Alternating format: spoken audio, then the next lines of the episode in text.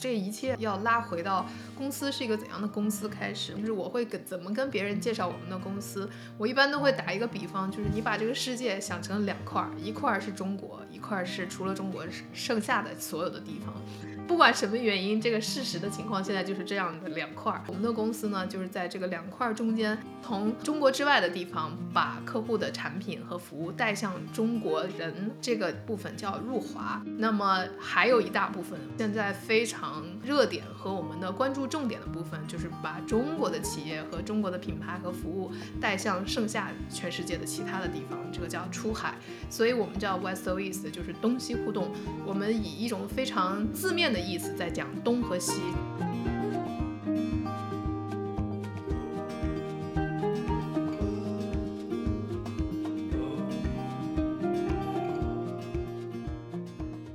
大家好，我是苏雅，我也是东西互动的联合创始人。我是东西互动里面两个苏里的其中的那个中苏，我们还有另外一个苏叫老苏哈，就是两个创始人的另外一个苏。好的，谢谢谢谢。对，因为当时我记得是在柠檬变成柠檬水的那个 听友群里，我们两个另外节目的主播认识了，就就非常好玩。我在你的这个方面其实经验很少。因为我做的都是 IT 嘛，然后并且不是做内容的，也不是做广告的，所以说虽然有些了解，但是觉得对你们这种非常一线的 operator 应该叫操盘手做广告这些东西还是很有兴趣的。要不我们接着刚刚的话题聊，你刚刚说你有两个业务，入华跟出海嘛，就是到中国去和从中国出来，有没有什么就是时间上的这种先后关系，还是一直都在做这两个事情？我们从最开始的时候，其实是在五六年前吧。那个时候公司创立的时候，其实大部分都是从海外进入中国的业务。五六年前的时候，我们也没有说踩在入华这部分业务的特别领先的一个角色。那个时候也已经很多其他的品牌已经进入了中国。我们可能在那个时候你会想到有一些，比如说洋货代购，或者是说在中国你买不到的，或者说希望从海外以直接更加直接的这个渠道来购买的产品和服务。我觉得整个这个从开始代购或者是直接去消费国外的品牌和服务，其实是在整个。两千一零年以后，我们其实是从一七一六年的时候差不多开始做这件事情，一七年吧。我觉得其实不算很早，但是它赶上了一个比较大规模的一个爆发的一个时间点。天猫国际。后来叫海豚全球，那个时候叫京东全球购，网易的考拉，后来其实不是被阿里收购了嘛？然后包括还有那个什么洋码头啊，还有那个唯品会啊，等等等等这一系列，你就会能感觉到哦，其实国内这个消费这个是在蓬勃增长的。其实中国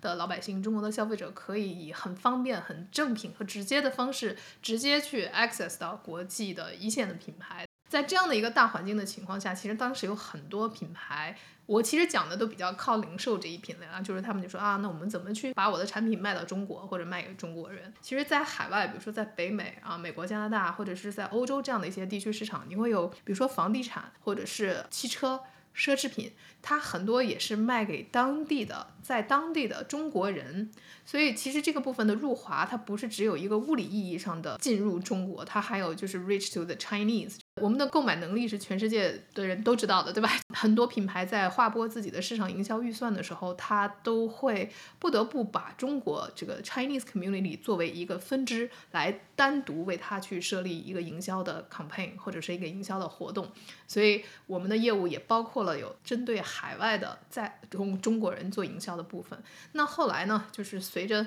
三年疫情啊，包括国际局势的逐渐的分裂，或者是说到了一定的阶段，入华也该入的都差不多了。各大国际品牌其实入驻的那个劲头速度也在降低。你会发现，那个天猫，它这几年它也不再告诉你它每一年双十一的那个什么 GMV 了。你会感觉到趋势的在逐渐示威。反过来的，从中国走向海外的这样的一些出海的需求，其实是越来越多的。所以回到你那个问题，我们的业务重点其实是有一个转型的，从入华逐渐逐渐的就转转到了出海。出海现在是确实是我们那个非常重中之重的一个 initiative。这也是为什么我们就做了那个播客嘛，东西聊东西，其实就是代表我们是想从中国人的视角去帮大家去了解怎么去做出海营销的这个话题。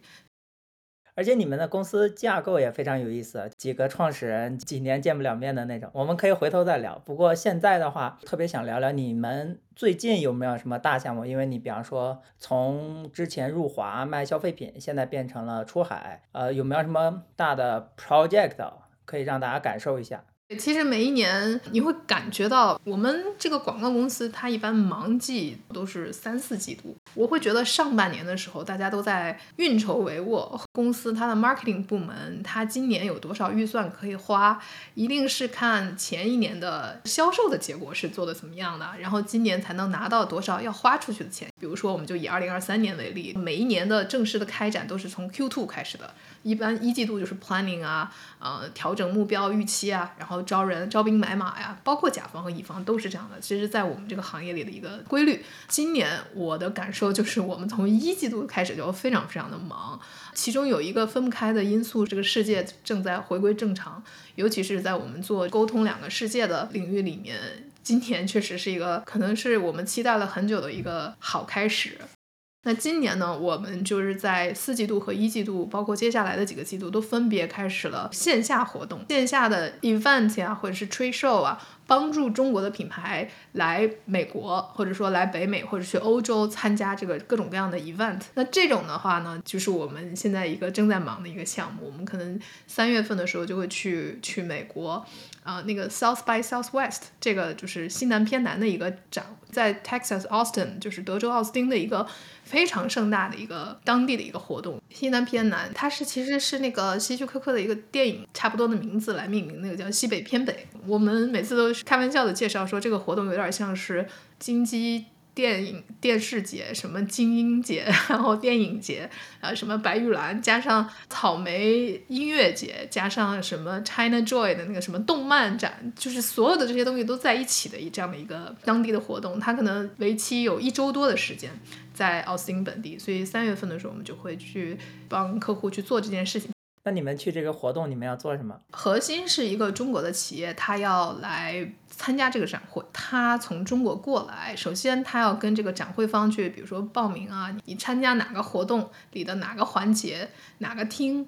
你的展位在哪儿，你的展位怎么设计。除了展位之外，你要在这个展上你讲一些什么内容？这个内容包括有你看得见、摸得着的，比如说你的参会的人，你希望参会的人来你的展台看到什么东西？展台设计体验。另外一部分是说，它还有一些 online seminar，或者是说线下的圆桌研讨 panel discussion 的机会。什么样的发言人在线下的圆桌讨论里面讲什么样的话题？包括你想吸引什么样的媒体来采访你？你要不要配合一些 influencer，就是网红来帮你做营销？要不要在当地再投一些户外的广告？因为你作为一个初来乍到的中国品牌嘛，你想让别人看见你，对吧？所以其实这些都是我们可以服务的范围，可能也是一个非常有代表性的一个。基本上所有的中国的企业，你初来乍到到北美市场，PR 啊，就是那个公共关系，然后品牌形象啊。包括你发什么言，讲什么东西，你的给别人的感官是什么样，这些都是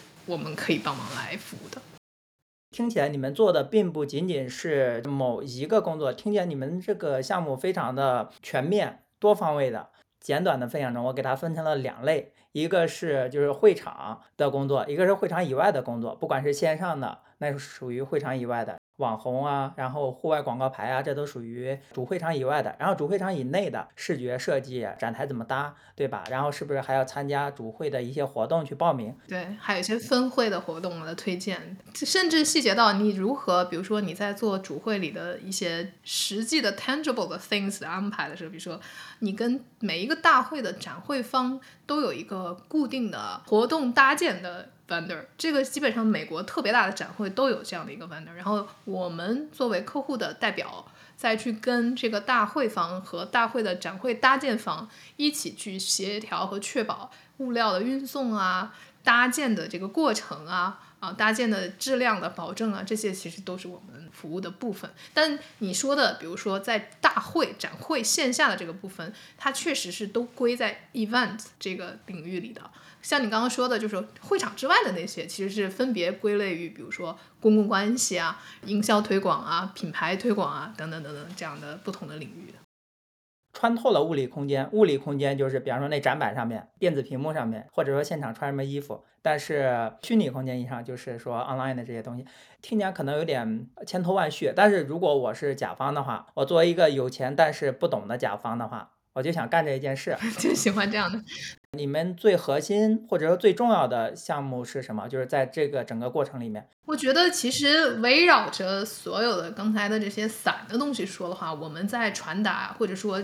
帮你去制定一个体验，定制一个体验。你这个品牌初来乍到，第一次参加一个美国的展会。你想要留给大家一个什么样的体验？有一些品牌，你比如说，如果是 Elon Musk 的品牌，那它就是天生反骨的嘛，对吧？他可能就是会走邪路，走常人不会用的招数，讲一个 topic，他可能没准在门口给你挖个洞，对吧？这都是他能干得出来。但是如果比如说这个客户他就是一个代表中国互联网的一个真的一个品牌，现在他要来美国初次乍到亮相的话，我举个例子是个游戏公司，你举个例子一个游戏公司，就比如说那你还要看它是一个什么样的游戏啊？它比如说是一个开放世界类的游戏，或者是说它是一个什么多人对战而什么什么样的一个游戏？你当下来这个展会。你要发哪一款，或者说你你主推你这个游戏的平台，这个事情就是我们来帮你去制定这样的一个核心的体验，以及围绕这个核心体验的关键词，我们用什么方式把这个体验带出来？你想要做一个酷的品牌，或者说你想要做一个贴近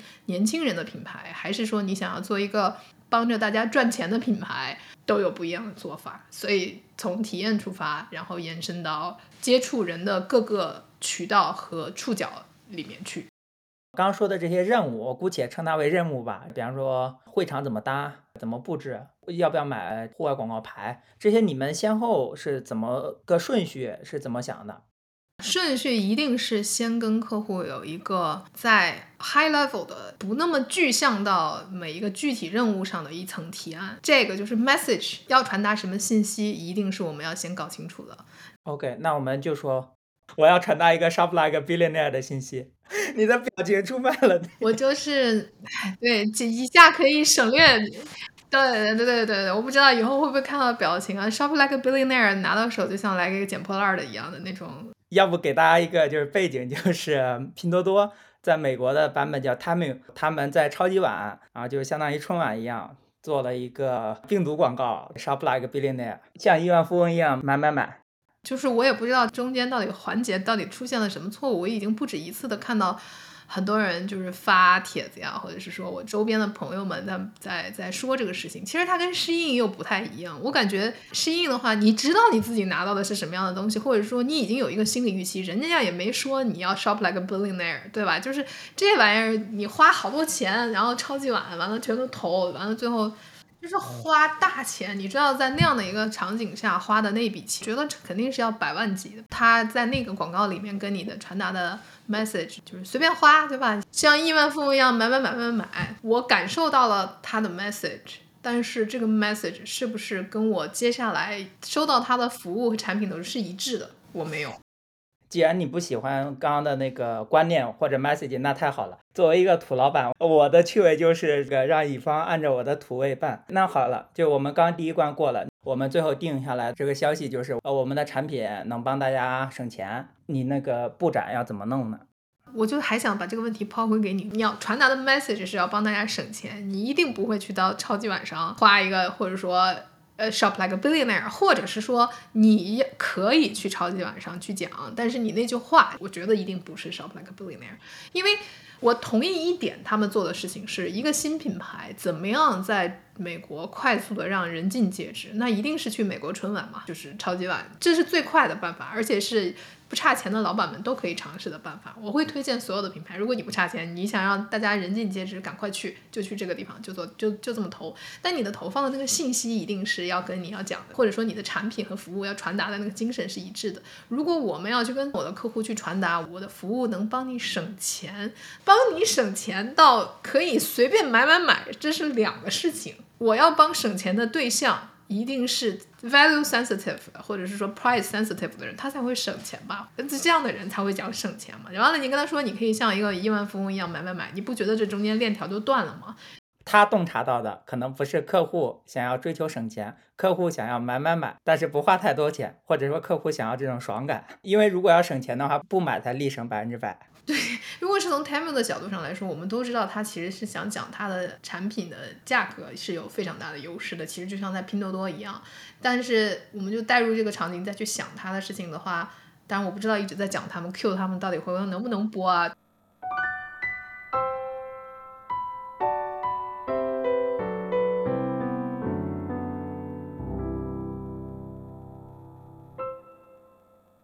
那你觉得中国公司出海到北美来讲的话，它目前大多数公司的挑战是什么？其实已经有非常多优秀的先行者了，比如说 Shein 就非常优秀啊，TikTok 也非常优秀啊，所以其实我觉得挑战肯定总是有，但是就是也不是说没有希望，那一定是有希望。你说它的阻力是啥呢？就还是要回到它的产品和服务是什么？行业领域的，我觉得像服装、像 Shein、像就是这个南京领天这个公司，它应该不存在什么特别大的阻力，因为它的阻力可能唯一就是说你如何把控年轻人啊，Millennials 或者是 Gen Z 的这些都已经对不起啊，millennials 不已经不是不是年轻人，Gen Z 的那个喜好，这个是你是做衣服的嘛，做 fashion 的这个 industry 的话，那你肯定要。研究你的目标市场嘛？美国又是不是一个单一民族的大市场？它有各种人种和族群，所以你如何征服这个年轻的代际的人的品类，这个是它的大市场。那你你要是像还是说的，就是如果你就是一个非常敏感的品类，你是手机，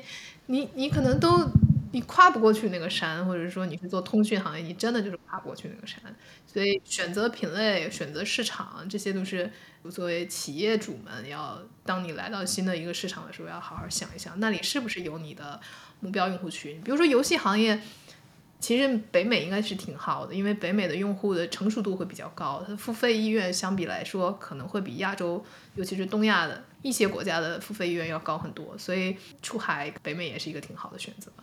有没有遇到过一些客户想进入北美，但是被你劝回去了？哦，这我劝不回去，这这我劝不回去。我们基本上还不至于到达帮客户去做一个业务决策的这样的一个领域，就是说我进美国还是进 不进美国这事儿我们干不了。我跟麦肯锡昨儿聊了三个月，让他们给我画五千页 PPT，然后我决定进入美国。完了，他等到开开始要执行落地的时候，找到了东西胡总，东西胡总说我觉得你不应该进，就是感觉好像也不对哈，就是所以甲方爸爸是劝不动，要我也是不能劝的。对我们更多的是说，在执行落地阶段的时候，我们附加一些往上探一些的咨询业务，但是不到整个业务层面的 business consulting 的阶段。我自己有个好奇的地方，就是你刚刚说用户让你去做一下加拿大某个族群、某个地区，比方说大多伦多地区，然后某一个族裔的调查，然后你叭叭叭干了两个礼拜，然后被白嫖了，有没有这种情况？这是一个 service 呀，那不太可能会有白嫖的情况出现了。我刚刚就是小人之心，他想开一个业务，然后你这个做前期的工作，然后他你前期工作做完了，然后就他不继续了。你确实讲到了一个广告行业里面的痛点，比如说几个类型啊，A 客户说来给我买一块纽约时代广场的大牌子，然后 B 客户说你给我发十万封在美国的，比如说 IT 经理的 email，给我找到这个十万个这样的 database，差不多类似这样的，然后给他们做五轮 email 沟通，然后 C 客户说你给我研究一下美国 Latino。American 十五岁到二十五岁这个阶段的人的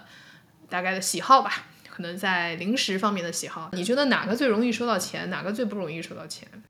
我自己的角度就是说，最容易量化的，容易抱着钱，就比方说第三个肯定不是 Latinos，他们喜欢什么，喜欢吃什么，这个你可能说。出去了，然后他觉得，哎，这不是很明显的事实吗？你也没有给我什么信息增量，于是拒绝承认你这个东西是有价值的。但是前面的那个什么五千个经理发邮件，我觉得这是一个可量化的。这是我的想法哈。然后第一个呢，纽约时代广场买大牌呢，就是买个广告牌啊，那个更容易啊。事实的情况也是这个样子，就是说客户一定会愿意为他能够看得见、摸得着的东西而付款，以及他的脑海中最好理解的应该就是第一个，我付你钱，你去到纽约时代广场，你给我找个人，你说你把我的广告放上去了，然后这个钱就必须不得不付，而且这个钱付款的速度也一定是最快的，因为纽约时代广场的那种户外广告牌的资源一定是要求预付的。账期一定是短平快，而且就是客户买单，而且客户不太会砍价，因为这个钱其实说是多少就是多少吧，就是说你可能最多在上面加一些服务费，或者说制作广告的费用，这个钱这个业务模式非常清晰，没什么可说的。但是后面两个业务模式也清晰，但是人的本性都这样，会比较难为啊服务付钱，他比较容易为产品付钱。今天我去买一个，比如说机顶盒，或者是明天我买一个 EV，这个都可以的。那你要 EV 的人再跟你说我要给你家再安个充电桩，你也会同意的。但我派人来给你安充电桩，然后每三个月再帮你去 check 一下你车辆的情况。你可能就会说我不想要这个东西，对吧？这个服务的东西就是很难售卖，而且也很难界定。比如说，我如果为了开展这个第三项的这个调研的这个活动，我其实也是要花很多的时间的。我要跟当地的就是有这些数据库的这些这个 resources 去去结合，首先找到这些人嘛。那我不管是通过一方调研、二方调研，还是怎么样一些。科技的手段，比如说广告 ad tech，就是通过投放的手段来获取这些人的行为和 behavior 的 tags，这标签。用科技的手段，还是用那种原原始人工的手段发问卷的方式，其实这些里面都是有服务大量的服务和时间投入进去的存在的。但是客户可能就会觉得啊，你这可能就是最后，我不是说所有的客户，只是说人之常情的情况啊，就会觉得你这可能就是拍脑袋想一想也知道他们喜欢什么或者不喜欢，就是他很难量化这个部分，然后他就很难付钱。可能这个部分也会收钱的，一般也是说先来个开始的首款，然后比如说提交报告以后一个中间的款。完了，最后报告满意，然后来回改，改完了之后，最终再来一个尾款，项目结束再来个尾款，然后账期也是最长。如果把你们当做一个中介的话，你们上面接着甲方，下面接着消费者，有没有说得罪过消费者？就比方说加拿大有多种族，美国更是因为种族、因为文化、因为宗教、因为各种情况的一些禁忌，你们有过一些吃过一些教训？这个我可以很骄傲的说，我们没有。作为广告公司，我们的职责之一是避免客户去得罪消费者。这个话说回来了，就是大概到好多年以前，为什么建立这个公司的其中一个小的原因，就是因为我看到了太多经过广告公司出街的得罪人的东西，然后我就想说，你们到底在做什么？那个时候，因为我也在加拿大生活嘛，然后就看到很多。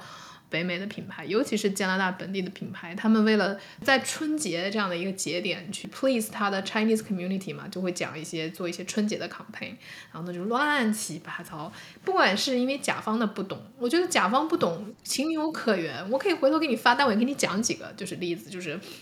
可能配上视觉你就会懂了。就是比如说他们想祝中国人。那个时候那一年是哪一年？鸡年嘛，你也知道，现在比较常规的就是你找一个鸡的样子，把它画的非常的喜气洋洋，然后就做成红色的那种 visual 视觉，然后配着你的文案就出去了嘛，祝大家鸡年什么大吉之类的。那时候我就看到加拿大有一个银行吧，应该是一个国家银行，一个图，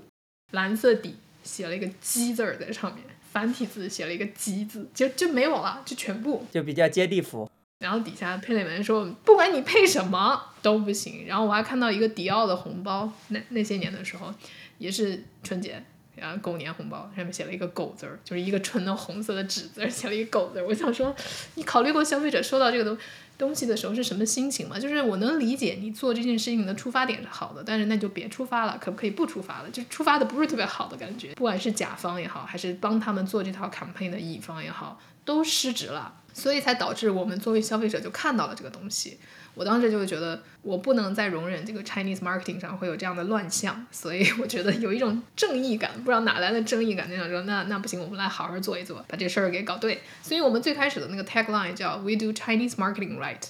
很可怕的，可能一下你就不需要再做了。就比如说我经常会跟客户举例子，我说如果这个东西。你们出去了，那就也别来找危机公关了。这个危机公，整个公关团队可以解散的那种危机，就就找工作吧。对，别危机公关了。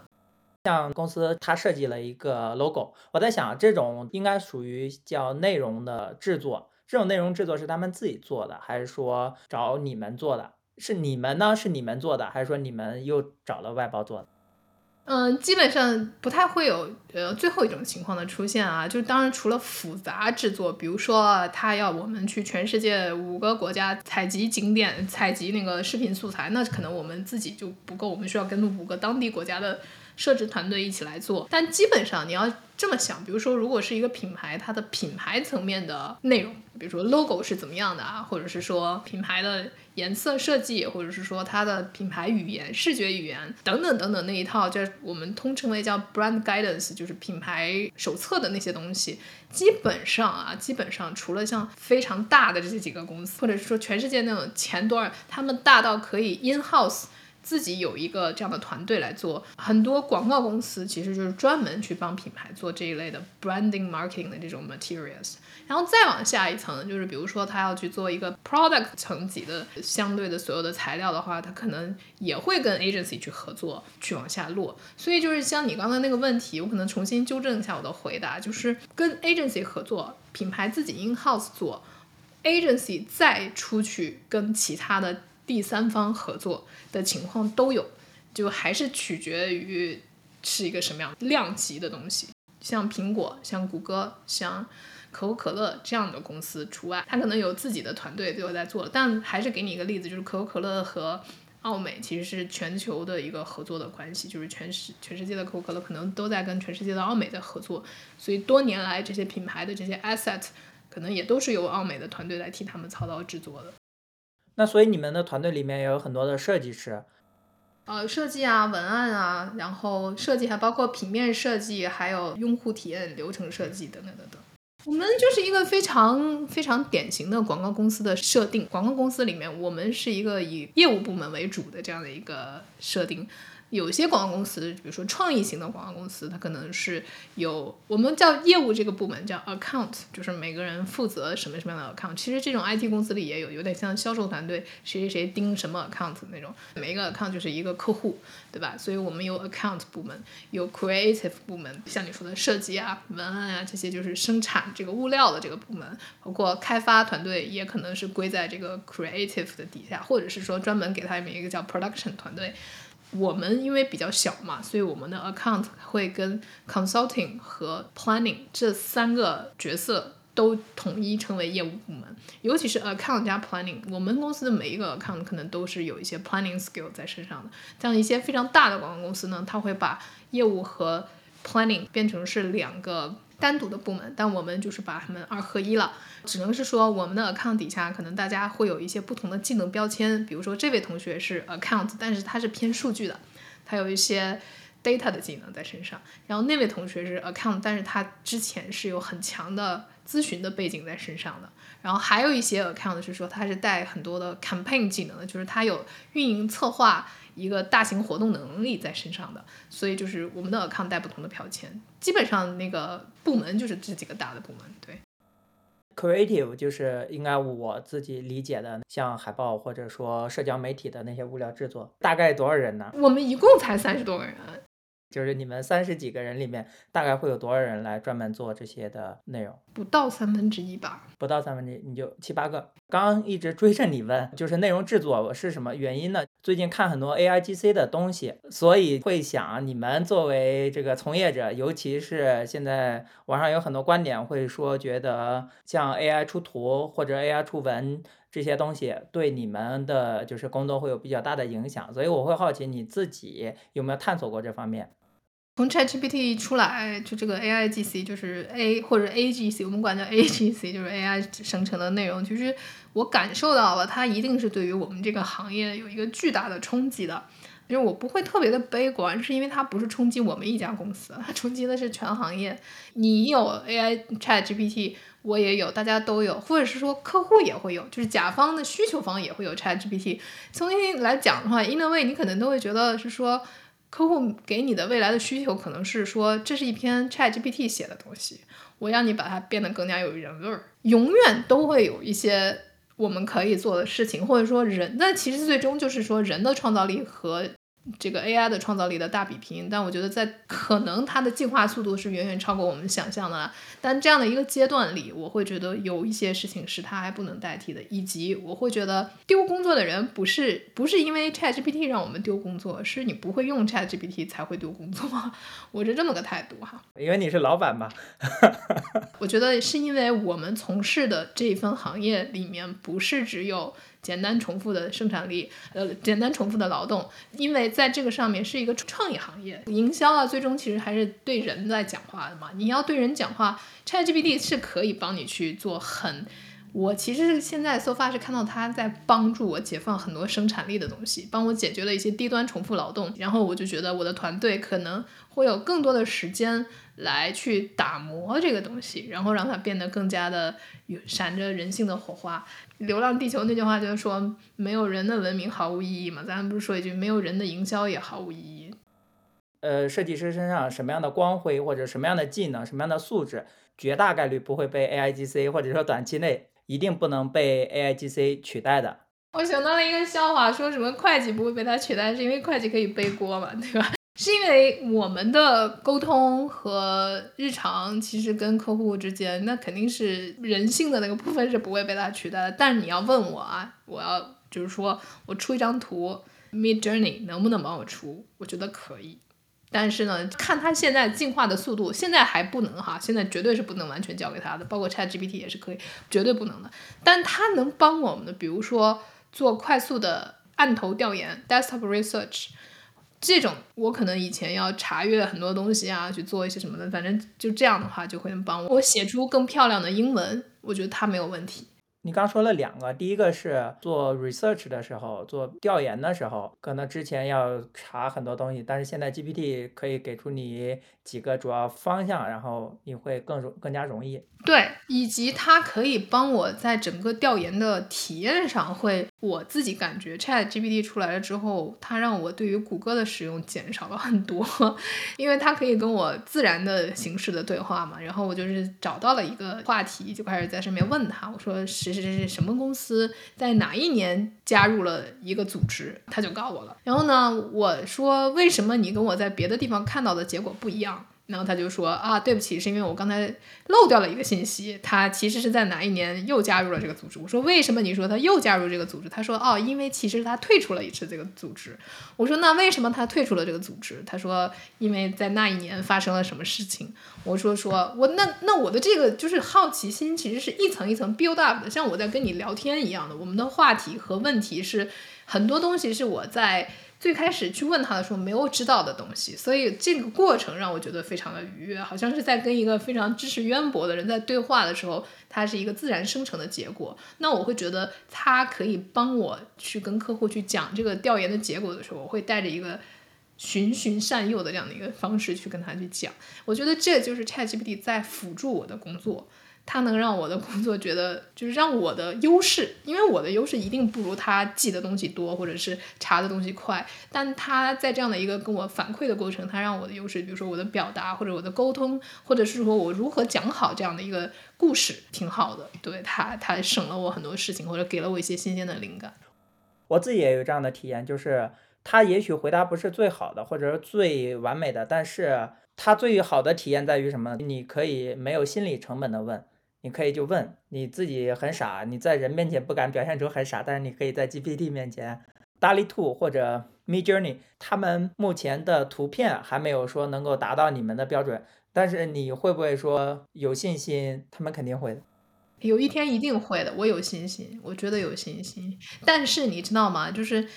事情又是这个样子，因为广告行业你会。别家也是学会嘛，只要有卷就需要人，然后你的客户甚至都会，那你就再也没有办法了，你一定还要再想出办法再再超越出来。所以我觉得就你说的那句话，要卷就需要人，因为只有人才能。行业发展的动力是要卷，不想卷，但是就是很快，我就会觉得很多事情连客户都不会来找你做，就是很简单的事情他自己就会也会弄，对吧？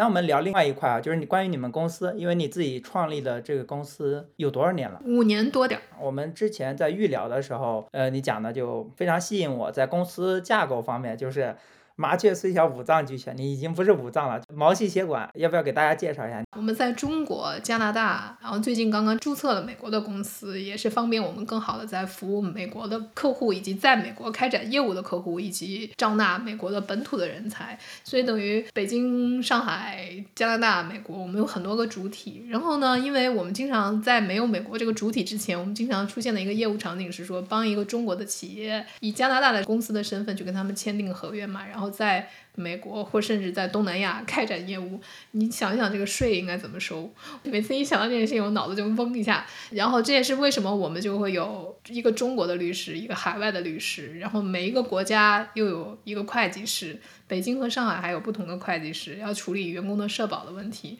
所以就像你说的，就是我们在很小的时候，很虽然现在也很小，但是在更小的时候，像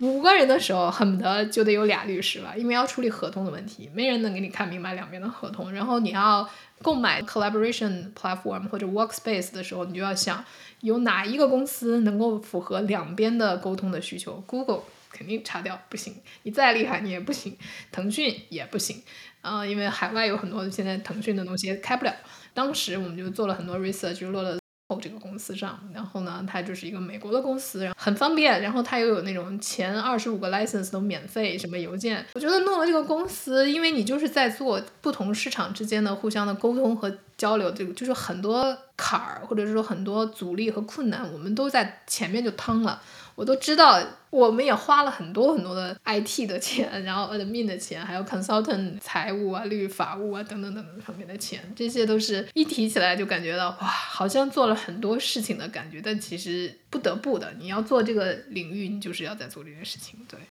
你的合伙人老苏哈，你之前跟我说你跟他几年没有见过两面，那怎么搞业务？对我们一共也没见过几面。你们之前是怎怎么认识的？我们之前就是他是我的客户，就是我在奥美的时候服务的甲方，所以我们一起奋战了六七年的时间，然后我就来美国读书了嘛，然后后来又去了加拿大，在看到一些非常让人沮丧的 Chinese marketing 的作品之后呢，觉得应该自己站起来搞一些什么，然后那个时候也刚好回国，就跟他一拍即合吧。但是之后的绝大多数时间里，都保持在这种十几个小时时差的状态。对的，一直是的。然后我们其实过去五年一共在一起工作的时间加在一起不超过十天，尤其是过去三年我都没有回国嘛，因为疫情的事。然后那前几年就刚刚开始那几年的时候，可能还偶尔一年回去个一两次、两三次这样子。然后最近三年都没有的。但是就像我说的，就是非常大量的从早到晚 non-stop 的。在网上进行沟通，就是打电话呀，或者是语音啊。我有一个那个搜狗的那个输入法嘛，我记得它就会统计你，你一年打了多少字。去年的全年的那种打字量是三百万级，三百万字以上的，就是就是光打字了，不算那个就是讲电话什么的。你跟他怎么样分工啊？你们两个人？我们两个是这样的，他是万年的甲方，我就是万年的乙方，这是从我们的职场的经历上就构成的，所以。就非常简单了，就是我会看多一些的执行和 operation 的把控产出的东西，因为这就是我的专业嘛。那他可能更多的就是策略思考啊，或者是说公司运营大的运营，就是说我们现金流是怎么样啊，或招人啊，或者是说这种财务预算，就是我不会的那些。就我们俩基本上就是非常非常互补的一个情况。他会的，我可能永远都不一定会，但我我会在意的东西，可能他也不会不那么那个啥。所以我们从性格上，从经历和技能上。其实是完全不同的，没有任何一个领域上是像的，性别上、年纪上等等等等等，然后都不像。然后呢，我就觉得还能一起合作的，还有包括他是一个非常非常理性的人。如果你听我们之前的那个东西聊东西的节目的话，你就能感受到我们俩是完全不一样，很多时候都在掐互掐，每天开会也是在掐。但是呢，我我觉得一个很神奇的点是说，我们经常是在往不同的方向上在论证自己的观点的时候，最后就达成了统一。就是这个事情，他有他的原因不同意，我有我的原因不同意，但我们正好就都不同意，就是这么个事。所以，好像在矛盾的情况下，各种矛盾的情况下达成了和谐的统一。我觉得这也是我们为啥还能够非常愉快的合作下去的原因吧。你们在两边之间跳舞，然后我会想，比方说国内他们动作会很快，北美、加拿大、欧洲可能动作会很慢，客户回邮件啊，或者说怎么样，就你们自己怎么协调，或者说有没有这方面 struggle 过，后来怎么解决？唉，眼泪就要流下来了，这就是我们累的原因嘛。当然累不是因所有都是因为这个，但是广告公司的累就是一定是因为我们在夹在两边中间嘛。尤其你现在不只是夹在客户、甲方和消费者之间，客户、甲方和供应商之间，你更夹在中美两个大市场之间。就是中国和海外大市场之间，我们的祖国的勤劳勇敢的的同胞们的勤劳和勇敢，真的是你也能想象到的勤劳和勇敢，就是那种拼劲儿和那种干劲儿，对，很多时候在海外是行不通的嘛。你把他的那个时间表拿来去套到海外的一个公司上，让他说你给我。几天时间做个这出来，那基本上是不可能的。嗯，人家就是说我也有自己的家庭要照顾。对对对对对对对对对对，你你知道我要说什么。所以其实很多时候就是我们在中间协调和一和消化一些工作，以及比如时差的问题啊，就是工作时长的问题啊。其实这么说吧，比如说我们做出海，客户在中国，或者说渠道在海外，那我们可能就是中国的团队再去做对接，然后海外的团队去做执行。那每一天白天。客户发布了一些新的需求之后，他就不需要晚上再跟我的海外的团队再说话了。晚上海外的团队起来了，就我们现在说中国的时间，晚上海外团队团队起来了之后，就是中国的团队的晚上就告诉海外的团队的早上，就是我们在内部完成了这个接力棒的这一环，然后我们再去 carry on 去到执行，然后反馈，再返回来去回输到客户这边，这样客户只要第二天早上上班了。他还多出了一夜的工作，就是有一个 agency 的 team 在这个夜间在替他工作，所以这个就是，因为你在我们公司的群里永远是七乘二十四小时的，就是这种日不落的这种态势，永远都有 message 会在发生，就像交易一样，A 股休息了，然后可能欧洲又开始了，A 股 就休息了，然后美股又开始了。就是我每一天起来，可能少则是两三百条信息吧，多的时候忙的话，可能是八百甚至一千条信息，就是每一天早。你会经常被夜里吵醒吗？我不会的，我的手机常年是没有声音的，我不会吵醒，我只会睡不着觉。其 实如果有紧急的事情，我基本上睡不了，我会焦虑，然后总醒。最近就是有几件事情在非常焦虑我，然后我就。每天一点两点差不多睡觉，然后两三四点钟会醒一次，然后看一下手机，然后早上七点钟又醒。但是就是这样子，因为我们这种日夜交替的情况的话，基本上我会在白天再抽时间 power nap 一下，十五分钟、三十分钟这样的话再充充电。感谢素雅来小帅的一个多小时。大家真的知道吗？我也叫小帅，没人管我叫小帅，就我爸妈会管我叫我大名叫帅，就是一个特别的缘分吧。对。那你其实，所以你的基本上节奏也是非常的，跟大多数打工人的那种朝九晚五是很不一样的。不一样，我觉得我有一段时间就经常，包括到现在也会时常的问我自己，就是这是一条不归路，创业确实是一条不归路。我从来不觉得我自己是创业公司的老板，我没有这种感觉。我就是觉得我给自己找了一个班儿上，然后这个班儿呢，我给他投入了百分之百的。精力去对待，甚至更多啊，当然肯定不止百分之百了，就是一个永远待机的状态。当然，我也有会去休假，我也会去海边或者是去玩儿，但是就是我在法罗群岛那个 hiking 的时候，那个手机还在那儿在那儿戳，就是有的时候会很很烦人，确实是很烦人。但是就是你没办法嘛，你做的就是这样的一个生意，你一个全球在在运转。想过什么时候退休吗？可能对你来讲很早，因为你很年轻，但是。我想现在就退休。你要想这个问题，你退休了以后干啥？我其实有一个非常不成熟的想法，就是如果有一天我可以不用再工作，就或者说这公司就可以自己运转了，我就要去当那个扫地的阿姨，就是 就是藏在后面的那个扫地阿姨，就是让在后面指指点点，但是就是扫地就好了，就是那种或者不扫地，或者就是那种传达式的那种，就把收发邮件。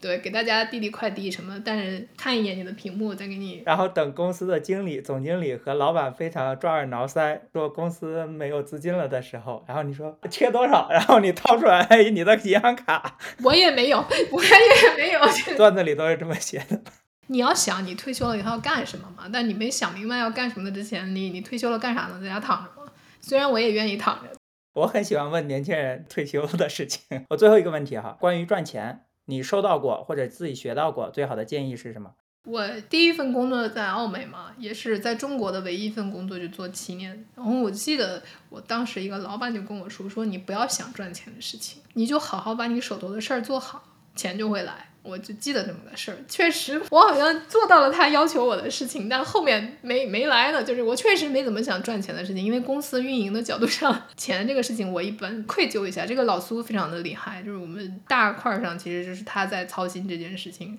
我确实是很多时候花心思在去做这个实际的工作上了，或者说帮助大家把这个事情做好上了。钱来不来的吧，就是确实没在管。我真的是 number 上不是一个特别厉害的人。今天聊的也挺多的了，感谢苏雅做客左家小帅，也欢迎大家去收听东西聊东西。那个节目就可能没有这个这么轻松愉快。我每次都说那个节目像一个网课型的节目，然后就聊一些知识型的东西吧，希望给大家有一些输出。谢谢小帅的邀请，感谢收听到这里的朋友。如果你使用苹果播客收听这一期，欢迎订阅，也欢迎反手给小帅一个五星好评。您的鼓励是小帅最大的动力。朋友们，我们下期再见，拜拜。